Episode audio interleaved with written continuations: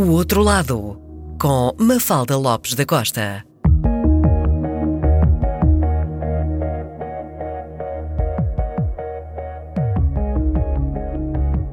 Professor de filosofia e escritor, foi também crítico cinematográfico e literário nos jornais Público e O Independente e nas revistas Ler e Os Meus Livros. Foi igualmente responsável, editor por coleções na Editora Clássica e na Gradiva. E é um especialista e um apaixonado por ficção científica. Este é o outro lado de João Barreiros. João, bem-vindo ao programa. Esta sua paixão pela ficção científica começa quando? Na infância, adolescência ou mais tarde? Penso que desde sempre, ou desde que me lembro, uh, estava interessado no, no, que poderia trazer o amanhã. Portanto, foi com certeza na infância. E nos livros roubados, uh, os poucos que lá havia. Roubados? Uh, porque não era para a minha idade, não é? Ah! Uh, estante dos meus pais. Portanto, ah. eram para ser lidos em segredo, à meia da noite, com uma lanterna por baixo dos lençóis. As coisas funcionavam deste modo. Porque na biblioteca dos seus pais não tinha acesso a todos os livros. Uh, não seria politicamente correto um menino da minha idade estar a ler coisas que não lhe competiam. Principalmente a única coisa que existia, de facto, era a coleção Argonauta. É.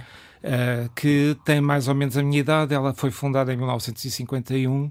eu nasci em 52, portanto já havia para aí uns 4 ou 5 volumes lá. Claro que havia outros noutras famílias e noutras bibliotecas, e eu lá fui conseguindo conseguir apanhá-los. Mas foi então com a, com a Biblioteca Argonauta que começou Exato. esta sua paixão pelo menos enquanto só falava português. Num momento mais ou menos aí por volta dos meus 14, 15 anos, descobri que conseguia ler em inglês e conseguia ler em francês, então foi aí um ver-se de vias. Hum. A Bertrand, nessa altura, seria o, o, local ideal para conseguir apanhar livros estrangeiros e aquilo era extraordinário nessa altura, aos anos, no final dos anos 50, início dos anos 60, porque a primeira sala da Bertrand era só livros franceses, a última sala era só livros ingleses e uma sala posterior eram só revistas vindas do estrangeiro, onde tinha revistas de ficção científica, tipo ficção francesa, analoga, uh, Magazine of Fantasy and Science Fiction e muitas outras, tudo disponível e com uma quantidade perfeitamente espantosa. Nunca mais se viu isso.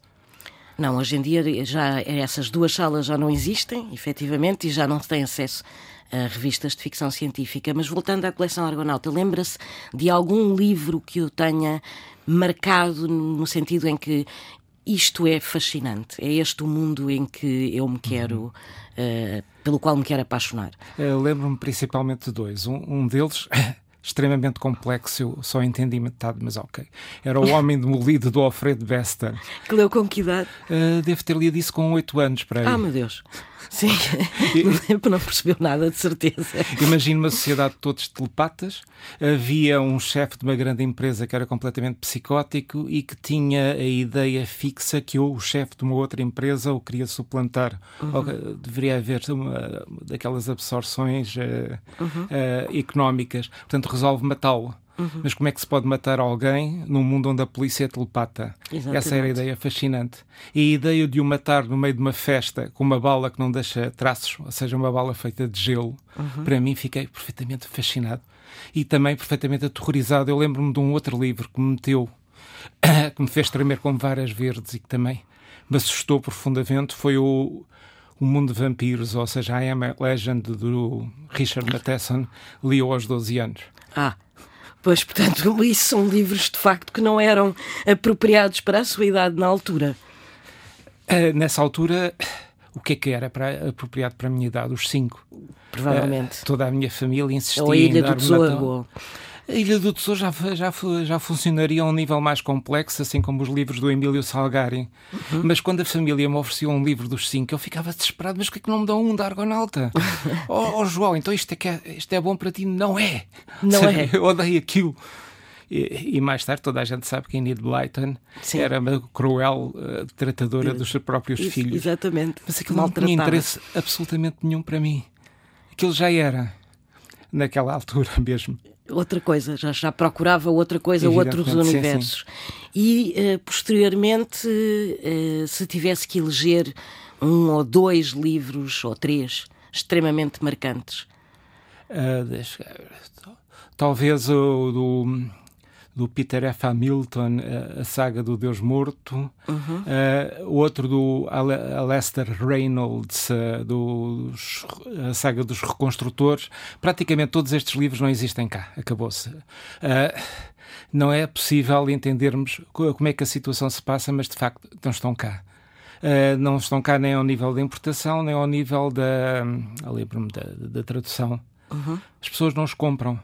Uh, praticamente toda a literatura fantástica que aparece hoje é, é fantasia heroica uh, e infanto-juvenil. Uhum. Praticamente, se entrarmos numa livraria, todos os livros, todas as capas das poucas editoras que ainda publicam são livros juvenis de fantasia, com princesas guerreiras. Sim obviamente, que, é, que é neste momento que o universo em que, em que se situa a fantasia, né, de, de, alguma maneira, porque deixou, deixou, de, deixou de haver interesse pela, pela ficção científica. Porquê é que acha que isto aconteceu? Eh, porque é demasiado exigente. Eh, e os miúdos hoje em dia estão-se totalmente nas tintas para a ciência. Eh, eles vivem numa época que é o presente Uhum. Uh, se algum, tem um terror total à mudança e a ficção científica trata principalmente da mudança, da mudança e da transformação. E a transformação nunca é na, não é nada agradável como dizia o Cohen I've seen the future and it's murder. Exatamente. Não vamos ouvir Leonard Cohen mas vamos ouvir David Bowie Live on Mars. It's a god awful small affair to the girl with the mousy hair But her mummy is yelling no. And her daddy has told her to go. But her friend is nowhere to be seen. Now she walks through her sunken dream To the seat with the clearest view. And she's hooked to the silver screen. But the film is a sad thing For she's lived it ten times or more. She could spit in the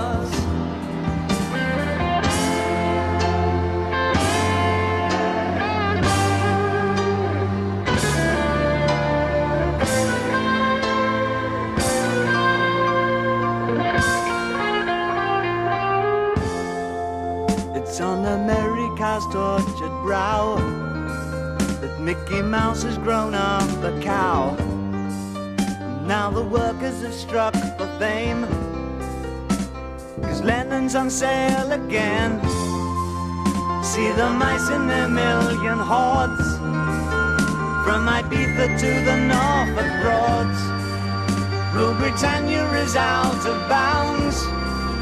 To my mother, my dog, and clowns. But the film is a sad thing more Cause I wrote it ten times or more It's about to be writ again As I ask you to focus on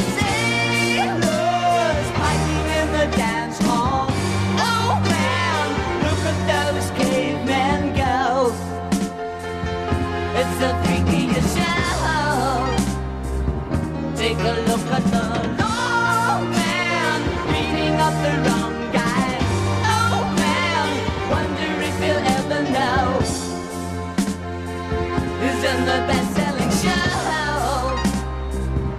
Is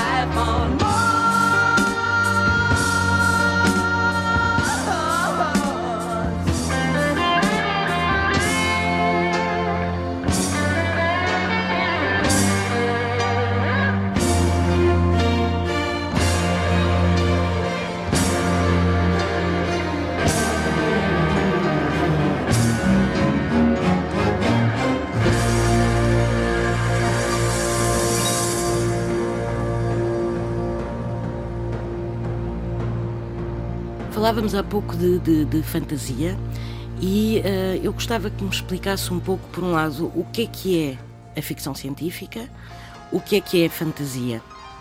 Ok, uh, e há também o fantástico e, e o, o fantástico. Ghost Story. Exato. Portanto, o fantástico uh, e o Ghost Story tratam de coisas que o próprio autor sabe que são impossíveis e que não podem nunca acontecer, tipo a presença de fantasmas, mas que no momento da leitura é necessária tal suspensão de descrença para sabermos que existem demónios, que existe possessão, que existem casas assombradas e, e outras situações do mesmo género. O fantástico, mais ou menos, uh, deriva do maravilhoso medieval. Ou seja, tudo é possível, é o realismo mágico. Uhum. Aquilo que começa com os 100 anos de solidão e, e, e vai daí para a frente. Quanto à fantasia, é, é extremamente influenciada pelo Tolkien. Trata de mundos medievais, uhum. que permanecem exatamente na mesma durante mil, dois mil, três mil, quatro anos, quatro mil anos. Não há a mínima alteração tecnológica. Uh, toda a situação é medieval ao nível da Europa ou de países imaginados iguais à Europa. Uhum. Eu lembro-me que um, cidades ocidentalizadas. Eu lembro-me que um escritor de fantasia português dizia que nunca na vida seria totalmente impensável introduzir a pólvora no mundo de fantasia, porque isso iria destruir uh, o conceito. Mas o conceito, a invenção da pólvora é qualquer coisa fantástica para um, para um livro. Eu lembro-me de um livro de fantasia de um senhor chamado Joe Abercrombie, Sim. é extremamente bom, chamado The Heroes. Uh, todo o livro, que são umas 600 páginas, trata do combate de dois exércitos para tomar conta de um monte. Uh, e, portanto, o monte é tomado, o monte é, é, retomado, mas uma das primeiras armas que um dos feiticeiros cria é um tron, ou seja, uma espécie de super canhão para lançar obuses. Os obuses caem antes das tropas, o, o cálculo da, uh, do vetor da, do obus não funciona e à terceira vez o próprio canhão rebenta, porque o, a liga de aço não é bem feita. Mas essas cenas da primeira utilização de um, de um canhão num universo de fantasia onde toda a gente só tem espadas e arcos e bestas é perfeitamente delicioso. E caramba, funciona! Hum. Funciona em termos narrativos. Portanto, funciona... a ideia de que inserir pólvora nesse mundo não, não faz sentido, faz. Uh, faz, faz. Só que, por exemplo, na, na saga do Jorge R. R. Martin, que ele deixou incompleta e penso que nunca mais irá voltar a escrevê-la, a Guerra dos Tronos. Passam-se 5 mil, 6 mil anos e não há a mais pequena alteração tecnológica. O que é espantoso, isso não pode acontecer uh, num mundo coerente. Claro e é isso que me irrita um pouco ao nível da fantasia. É sempre, geralmente, um reino ou dois reinos, uh, luta através da magia. A magia parece ser extremamente fácil de ser feita. Não. É, todas as regras da magia são totalmente contrárias ou opostas ao, ao sistema da, do princípio da, da, da, da ciência. Mas se olharmos, por exemplo, para, uh, e aqui já estamos no campo cinematográfico, mas se olharmos para a Guerra das Estrelas, aí a questão tecnológica, há evolução tecnológica. Ah, mas a Guerra das Estrelas é também fantasia. É fantasia, claro que sim. Uh, eu lembro-me há uns anos, há um, dois ou três anos atrás, numa entrevista, eu disse a Guerra das Estrelas é fantasia para miúdos. Sim, e, e fui é. quase morto. É sério? Uh, ao nível da, das, das pessoas online, porque estava a dizer mal de qualquer coisa icónica. Não, repare, uh, é icónico, sim, mas é um no universo... universo onde há som no vácuo. Uhum. É totalmente contrário ao espírito científico. Obviamente. Uh, só que há dois episódios atrás há uma nave que explode na distância e nessa altura lembraram-se: ah, é melhor não pôr som no vácuo. e não é que houve uma série de pessoas a protestar no filme, mas é que não só ouviu o som da nave explodir e à entrada dos cinemas na América dizem certas cenas não têm som, mas é de propósito. Portanto, o reino da fantasia, que já não é meia, o reino da fantasia já é outra coisa. Passemos agora para a ficção científica. Uhum. Se tivesse que definir a ficção científica, como é que a definiria? Uh, há uma afirmação, se não me engano, é do John Campbell, uh, que criou a primeira revista de ficção científica. Uh, a ficção científica é aquilo que eu publico na minha revista. Ponto final. Mas principalmente trata-se ao nível da transformação tecnológica e da relação que essa transformação tem ao nível dos indivíduos e das sociedades. Trata, evidentemente, de ver um futuro. Uhum. seja ele um futuro agradável, ou um futuro desagradável, ou um futuro paralelo. de qualquer maneira, uma vez perguntaram ao Bradbury. O Bradbury dizem que é um autor de ficção científica, mas não é. Toda a ciência dele é perfeitamente desgraçada. Mas ok, perguntaram-lhe porque é que fazia futuros tão sinistros e tão desagradáveis como o Fahrenheit 451. E o Bradbury respondeu exatamente para que eles não aconteçam. Tanto como uma forma preventiva. Exatamente, como uma forma preventiva. Mas há também quem leia na ficção científica uh, premonições, se quisermos, ou uh, coisas que efetivamente na altura ninguém pensava nelas e que hoje em dia existem, como, uh, sei lá, o, o, a questão do iPhone, por exemplo, ou, ou os ecrãs que, que, que, que, são táteis. Esse, esse, tipo de coisa já surgiu na ficção científica? não. Não como? Eh, principalmente, por exemplo, o relógio de quarto Sim. nunca foi pensado ao nível da ficção científica. A sério? Nunca. Ah. Oh, contudo, ao nível do policial do Dick Tracy, Sim. estes relógios, o iPhone. Sim, uh, já lá estavam. Já lá estavam. O Dick Tracy falava com os seus amigos através do relógio. Hum. E o relógio transmitia uma imagem ao nível da comunicação. Mas há muitas coisas na ficção científica que nunca realmente aconteceram. O 2001, por exemplo. Sim. Em 2001 já haveria colónias na Lua. Sim. Uh, tal, e... não é verdade. E principalmente há aqui um pequeno problema: como é que se vamos viajar para outras estrelas, sendo a distância de dezenas ou de milhares de anos-luz? A ficção científica, evidentemente, inventou a desculpa de que há o hiperespaço e a pessoa Sim. pode viajar ou através do hiperespaço ou através de um buraco branco. Uhum. Não sei se o hiperespaço alguma vez acontecerá, se o buraco branco alguma vez acontecerá, ou mesmo se os aerocarros com sistema antigravítico alguma vez uh, funcionarão. Uh, penso que a ficção científica, isso acho que era o Ballard que dizia, nunca pretende falar sobre o futuro, pretende falar sobre o presente. Portanto, é, digamos que é uma visão metafórica do, do século XX. Do século XX. Ok do século XX e não do século XXI? Ou também ainda, do século ainda XXI? estamos muito cedo ao nível do século XXI e ao nível das obras de ficção científica. Uh, há uh, uma série de transformações, ou seja, há aquilo que nós chamamos hoje em dia o space opera gótico. Sim. Que consiste em? Consiste numa numa visão do, do, do, futuro e de impérios galácticos, mas de uma visão mais negra e mais sinistra à moda dos livros góticos do século XIX. Uhum. Deve ser interessante. É. É. Eu que lembro, autores é que, é que. O Peter Hamilton, por exemplo, Sim, okay. eu lembro-me que há uma altura onde os mortos saem de uma zona intermediária e. Uh, uma espécie de limbo. Uma espécie de limbo e ocupam todos os vivos. Então há uma, uma nave espacial gigantesca com inteligência artificial que é processa por um mafioso. Por um mafioso. E o, o, que, é que ele, o, que, é que ele, e o que é que ele faz com, com as pessoas? faz, faz mafiosices. Ou seja, tem aquela, ele tem uma nave espacial gigantesca, uhum. a nave está possuída, todos os mortos regressam, e esta ideia de, dos indivíduos normais estarem possessos por todas as entidades mortas, que geralmente não são santos. Os santos, os bonzinhos passaram para o, para o outro lado. lado e ficam maus. Os maus ficaram na zona intermediária e a porta abriu-se e volta para trás. Esta junção da Ghost Story com uma visão hiper, ultra hard tecnológica é perfeitamente fascinante e engraçadíssimo. É claro que há uma série de pessoas que se chocam e dizem assim: o quê? É ficção científica? Ter mortes a voltar? Mas há, por exemplo, lembro-me de um livro do Gary Gigan, que é uma equipa técnica policial e assim por diante, que tem a possibilidade de reacordar os mortos durante dois ou três minutos ótimo para os casos de homicídio. Acorda-se um morto, o morto pergunta onde é que eu estou, não, não, estás bem, não há problema, etc. Diz-me lá quem é que te matou. Exatamente. Vamos ouvir então, a propósito, Subterranean Homesick Alien, dos Radiohead.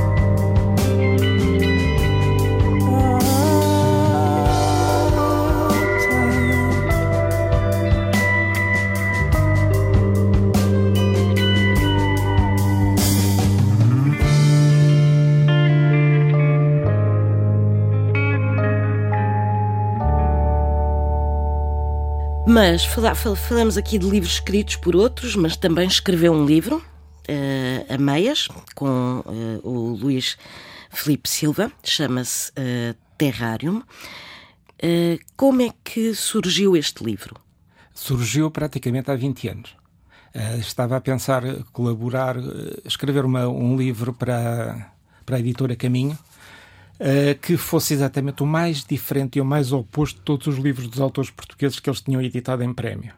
Simplesmente a ideia alongou-se, tinham um eventual colaborador que afinal não colaborou nada, já tinha praticamente 80% do livro escrito, eh, e faltavam eh, buracos intermediários para onde fazer deslocar os personagens. E pediu ao Luís Filipe, né, que também tinha acabado de ganhar um prémio na caminho, que fizesse ou preenchesse os buracos, coisa que ele fez. Bem, o, o livro saiu, não sei se foi para- totalmente ignorado pela crítica, pelo, eh, pelo género, toda a gente parece ter gostado do livro. A crítica oficial, eh, o- a ficção científica não existe, não é? Mas, mas fez crítica de ficção científica. Eu fiz, mas era, era o único. E, portanto, não podia criticar o próprio, o próprio livro. livro, eh, obviamente. De que trata este livro? Ah, digamos que é um romance em mosaicos. A ideia de construir várias partes de- da história e juntá-las todas em sequência. Bem, a, a Terra é ocupada. É, é ocupada por imigrantes. Há 20 anos atrás ninguém falava, Falava deles, mas os imigrantes são dos todos migrantes alienígenas. hoje, sim. 1500 espécies na total e mais absoluta miséria. Hum. Ou seja, que chegam à Terra com uma à frente e outra atrás, que foram expulsas dos próprios universo onde estavam. Porque... Isso é singular, porque normalmente quando eles vêm, vêm com muita força e, não, não, e, e basicamente colonizam-nos de outra maneira, não é? A, a Pela força, força. A força vinha de, um, de uma contaminação viral Ah, uh, que todos os planetas tinham que estar isolados, senão é- é- eram uh, contaminados e toda a gente passava a ser a mesma. Era uma espécie de socialismo uh, viral global. Só que as espécies contaminadas ficavam estéreis. O, o vírus alterava-lhes o sistema genético e, portanto, não se podiam mais reproduzir. Portanto, uma civilização podia atingir o topo graças à contaminação vi- viral, uma espécie de paraíso, mas morria eh, ou desaparecia ou extinguia-se em 100 anos. Portanto, as espécies ainda isoladas, não contaminadas, umas delas estavam na Terra. Portanto, a Terra é uma espécie de melting pot de várias civilizações, todas elas mais ou menos agressivas ou mais ou menos miseráveis, e é a história de vários indivíduos, como é que eles se realizam ou como é que eles se reconhecem uns aos outros no meio dessa grande e terrível mistura antes que a verdadeira invasão viral chegue. fascinante. Uh, gostava também, uh, voltando à, à- à- crítica literária uh, que fez e também voltando ao, ao assunto que tratámos uh, anteriormente e que tem a ver com o facto de já não haver nas livrarias livros de ficção científica, já não, não haver crítica também de ficção científica, a que é que acha que se deve este fenómeno? provavelmente será uma, uma situação cíclica. Eh, todas as editoras que hoje em dia publicam fantasia começaram por publicar ficção científica e até publicaram algumas co- as editoras sobreviventes. Não, é? não estou a falar dos livros de Brasil que faliu, já não estou a falar da Europa América que faliu, já não estou a falar da Caminho também que desapareceu. Estou a falar das editoras recentes. Começaram por publicar ficção científica, mas estranhamente eh, pelo menos segundo eles dizem, os editores, não vendia. Então começaram a pensar que haveria um outro público, um público mais, mais juvenil, Uh, um público sem formação científica nenhuma. E, portanto, não podíamos dar-lhes uh, livros de ficção científica. Tínhamos que lhes dar livros de fantasia, onde o esforço cognitivo é muito, muito abaixo daquilo que se pretende. E, portanto, aí aderiram e, e venderam. Mas, por exemplo, a, a saga do Jorge R. R. Martin, na Sim. Guerra dos Tronos, não estava a vender nada, a não ser quando começou a série da televisão. A partir daí começou. Uh, O, o Tolkien, que aqui para nós é, é, é profunda e totalmente secante. O Senhor dos Anéis só passou a ser vendido quando começaram os filmes. Antes disso, não. Antes disso, não, ou seja, quem comprava o Tolkien. Quanto muito o Hobbit, mas o, o, Sim, o, o. Senhor dos Anéis, não. O Senhor dos Anéis, não. Também foi eh, responsável por eh, coleções de, eh, de ficção científica só ou também fantasia? Não, eu disse e exigi na altura, olhem que é só ficção científica. Evidentemente que os editores, penso eu, que não faziam a mínima ideia do que é que eu queria publicar. Eh, eu lembro-me que um, um dos editores, eh, sei, no momento onde o livro ia sair, mostrava ao filho, de 8 anos, a ver o que é que o filho achava. É claro que o filho não achava coisa nada. nenhuma, porque, se não me engano, era A Longa Tarde da Terra do Brian Aldiss. que era uma coisa extremamente complexa. E, e, portanto, se não gostava, o livro não devia ser bom. Se as famílias não liam, o livro não devia ser bom. Porque, porque julgava estar eh, a, a- a- a mais uma vez, livros para eh, infantos-juvenis. Infantos-juvenis. Sim. Uh, mais uma vez eu pensei o seguinte, tanto numa como noutra, eu sabia que aquilo não ia durar muito. E, portanto, já agora lanço-lhes forte e feio tudo o que eu considero, pelo menos naquela altura, ser excelente e muito bom. Evidentemente, hoje em dia, todos esses livros estão escutados. Significa que aos poucos foram sendo vendidos. Significa que eles tiveram fama e, pelo menos em todo o lado, tanto aqui como no Brasil, falam que eram coleções memoráveis. Mas na altura, como aquilo de- demorava a arrancar, eu penso que uma coleção só arranca lá para o 14 ou 5 volume, aquilo ao fim do sétimo ou oitavo, eles, os, edito- os dois editores desistiram. Desistiram. O que é que conseguiu publicar? Ah, con- consegui publicar primeiro o R.R. Reason, ah, o Oeste do Éden, só o primeiro volume, aquilo é uma trilogia, é claro que depois a outra... Só o primeiro volume? Só. É, é- era uma ideia fascinante, t- talvez um pouco. O, o asteroide nunca tinha caído há 65 milhões de anos e os dinossauros tinham evoluído passo a passo juntamente com os primeiros proto-hominídeos.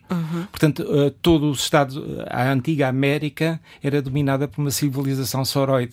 Hum. provavelmente a saída dos velociraptores. E, portanto, os humanos uh, tinham uma tecnologia muito baixa, ou seja, arco e flecha, e acabou-se, e os sauroides tinham uma biotecnologia extremamente avançada. E aquilo trata principalmente do conflito entre os sauroides e os humanos. É uma ideia fascinante. Uau!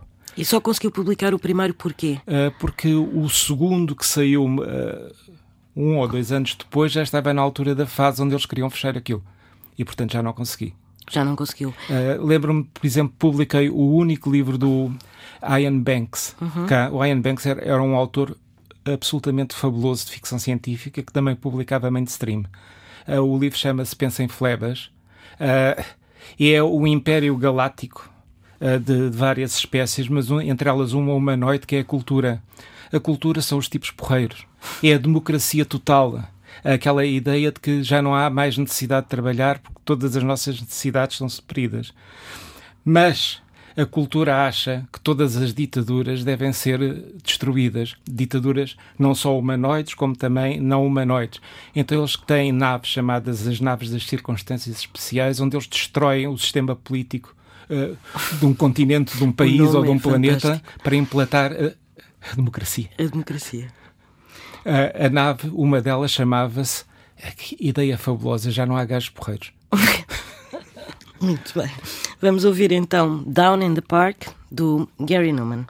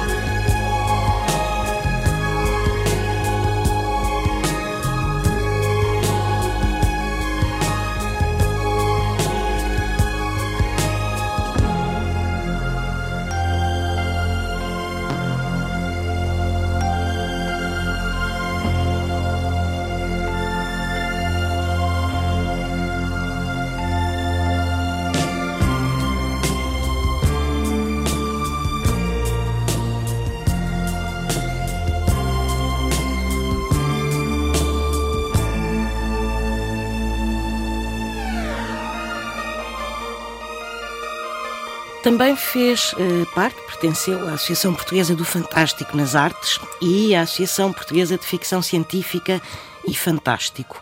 O que é feito destas associações? Elas ainda existem, uh, principalmente agora, uh, chama-se uh, a biblioteca, a biblioteca de Entelheiras, Entelheiras. Todos os anos, por volta de setembro, há encontros de ficção científica e fantástico. Uhum.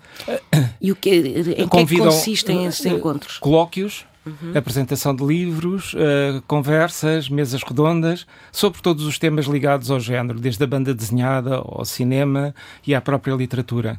Não, eh, ela existe e tem bastante força e praticamente todos os anos cada vez mais pessoas se juntam. Este último ano tivemos como convidado o Ian Watson, uhum. uh, um dos livros que eu publiquei na, na Gradiva, chamava-se O Modelo Jonas. Uhum. Consegui apanhá-lo finalmente. Tinha para aí 30 ou 40 livros dele o desgraçado teve duas horas a autografá-los. Mas caramba, tinha sido convidado por mim tinha fazer isso. Não, as coisas funcionam a esse nível. Só que são pessoas diferentes.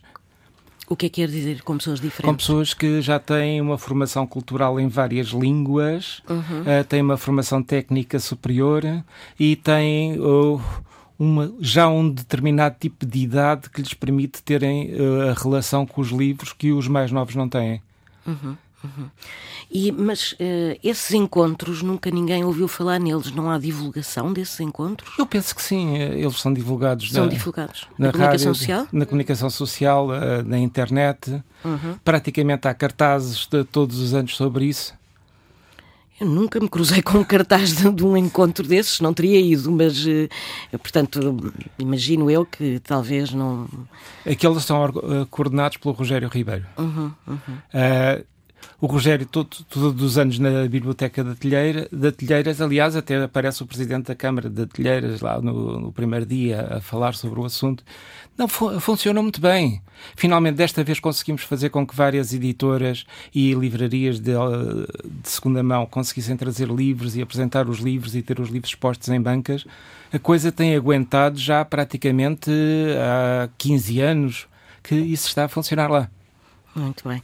Se tivesse que uh, incentivar alguém uh, para começar a ler livros de ficção científica, como é que faria isso? É um bocado complicado. Ou seja, se eu vou citar livros extremamente complexos que a mim me fizeram dizer assim, uau, extraordinário, fascinante, penso que as primeiras pessoas a terem o primeiro impacto em relação ao livro teriam certas dificuldades porque o livro é demasiado difícil. Penso que existe uma linguagem ou um código de leitura que as outras pessoas têm dificuldade em, em compreender. Eu lembro, estou a falar, por exemplo, de, de, situações absurdas. Eu lembro que uma vez estava a discutir com uma série de colegas meus uh, da, da, escola e estava a dizer que a Guerra das Estrelas era absurdo porque as naves não podiam fazer som no vácuo. Aliás, isso é uma coisa que se aprende na escola quando se tira o ar de uma campânula onde está um relógio e deixa de se ouvir o relógio. Uhum. E uma colega minha de geografia, com um ar perfeitamente uh, autoritário, diz ao João Barreiros João Barreiros, que gosta de ficção científica, ainda não percebeu que pode, no dia, num futuro, inventar-se uma máquina que faça som no vácuo. E esta é a atitude em relação à ciência. Não dá. Portanto, livros mais simples, eh, sei lá, eh, poderia começar com o Fahrenheit 451, mas não sei se propriamente as pessoas uh, se integrariam com ele. Uh, outro do, do Clifford Simac, sei lá, a Estação de Trânsito, também saiu na Argonauta, seriam livros mais suaves e não ultra duros, uh, ligados aos anos 50 ou 60. É que no outro dia ouvi um, um podcast com bastante piada de dois críticos e editores de ficção científica, onde eles se viam na profunda dificuldade exatamente de escolher aquilo que me perguntou: por onde é que se deve começar? Eu penso que a melhor maneira é pegar em qualquer livro eu digo assim: ah, caramba, peguem nos livros das coleções que eu editei uhum. e comecem a ler. Se não gostarem, peguem noutro. Uhum. Até conseguirem pegar em algum que vos diga qualquer coisa. A partir daí, procurem os outros livros desse mesmo autor ou outros que lhes estejam relacionados. Eu penso que é a única maneira. Aquela ideia de obrigar a pessoa a ler uma coisa quando ela não gosta, faz-me lembrar sempre aquele, um, um, dos contos do livro das maravilhosas aventuras de João Sem Medo, do José Gomes Ferreira. Eu acho que esse conto nunca apareceu no livro propriamente dito, mas apareceu no Senhor Doutor, que era aquele jornal onde ele uhum. publicava os contos, que era o caso da fada da felicidade à força. A fada da felicidade à força era uma fada muito boazinha que queria que os meninos brincassem. Então raptava putos, punha-os numa sala com os brinquedos e não os deixava sair de lá para toda a eternidade. E os putos tinham que brincar com os brinquedos, quer quisessem, quer não, e ser felizes obrigatoriamente.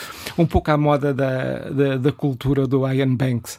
Portanto, ou seja, eu não eu tenho uh, sérias dificuldades em pensar, por exemplo, de amigos meus que têm filhos e, e, amigos meus que leem ficção científica e que nunca conseguiram pegar o bichinho aos próprios filhos.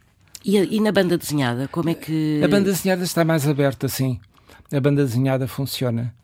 Uh, e continua a comprar-se e agora cada vez mais com as novas editoras que estão a sair e com as novas traduções. Mas lembro-me de um amigo meu que publica uh, livros em banda desenhada. Uh, uma das razões, por exemplo, porque é que as pessoas não, os novos não gostavam da, das aventuras do Black e Mortimer, uhum. era porque, dizia-me ele, tem muito texto. Tem muito texto. Ou seja, sim, para hoje em dia, porque, hoje em porque dia, já, claro. foi, já, já, foi já, foi uma banda desenhada absolutamente para fantástica. Mim, uh, um dos meus grandes saltos ao nível da, da, literatura da ficção científica, evidentemente, começou com a banda desenhada uhum. e começou com o Black e Mortimer. E se não me engano, foi o Enigma da Atlântida que uhum. me fez explodir a cabeça. Caramba, se isto existe aqui, deve haver outras coisas. Depois a necessidade é procurar. Procurar também, e encontrar também. Lembro-me que a Agência Portuguesa das Revistas publicava séries enormes de banda desenhada, daquelas que se publicavam em tiras nos jornais, os chamados comic strips. Uma delas que eu lia aos meus 7 ou 8 anos, que se não me engano apareceu no Diário de Lisboa, mas aí não garanto, era uh, As Aventuras do Jeff Fock, uh, de, um, de um desenhador chamado Sidney Jordan. Uh, o Jeff Fock era um indivíduo da, da, Royal Air Force inglesa, anos 50, onde lidava com os primeiros contactos com espécies alienígenas. As espécies alienígenas, nenhuma delas era humanoide. Eram todas perfeitamente weird e estranhíssimas, extremamente manientas e complicadas. Mas, tipo polvos e coisas parecidas. Uh, polvos, mochos, ratinhos ou ratoides ou coisas desse género. uma delas lembro-me que era uma espécie de um pólipo com vários tentáculos que era extremamente idealista, então queria aumentar o, o intelecto da humanidade e, e o, um grupo de astronautas tinha crashado no asteroide e aumentava a cabeça de um, uhum. curava-o e aumentava-lhe a cabeça, mas de tal maneira que ele perdia toda a sensação de empatia e estava a construir instrumentos para ele próprio se escapar-se e os colegas sobreviventes que se lixassem. e da ideia que o hiperintelecto tira a humanidade era uma ideia com muita piada. E os extraterrestres fizeram isto por boa vontade. Muito bem. Se tivesse que recomendar um autor de ficção científica contemporânea, contemporâneo, uh, qual é que recomendaria? Uh, recomendaria principalmente o Ian M. Banks. Ele já morreu, mas tem 10 volumes de ficção científica perfeitamente espantosos. Uh, recomendaria o, o Alastair Reynolds, por exemplo, o Peter F. Hamilton. Uh, estão três. E um filme? Um filme, o, o Contacto. Não o Contacto do Carlos Saga, neste, agora é mais recente. Uhum. Feito, é do, do, tirado de um conto do Ted Chiang, que é absolutamente fabuloso. É o filme e há, evidentemente, o conto. Uh, conto. Ninguém consegue entrar dentro do conto porque ele é extremamente complexo e difícil, muito mais que o filme. Mas o fascínio de encontrar com uma espécie totalmente diferente de nós, uh, que comunica de maneira diferente, o filme está muito bem feito e funciona perfeitamente. Ou seja, esse, The Rival, The Rival, chamava-se assim em inglês. Uhum. Não sei se era a chegada em português, não me lembro. De, não me lembro também, não me lembro. Muito bem, então a fechar o programa vamos ouvir um excerto de Assim Falava Zaratusta, de Richard Strauss, uma obra que ficou associada a um filme de Stanley Kubrick, 2001, Odisseia no Espaço. Foi o outro lado do professor e escritor João Barreiros. O meu nome é Mafalda Lopes da Costa e este programa teve a produção de Cristina Condinho e a assistência técnica de João Carrasco.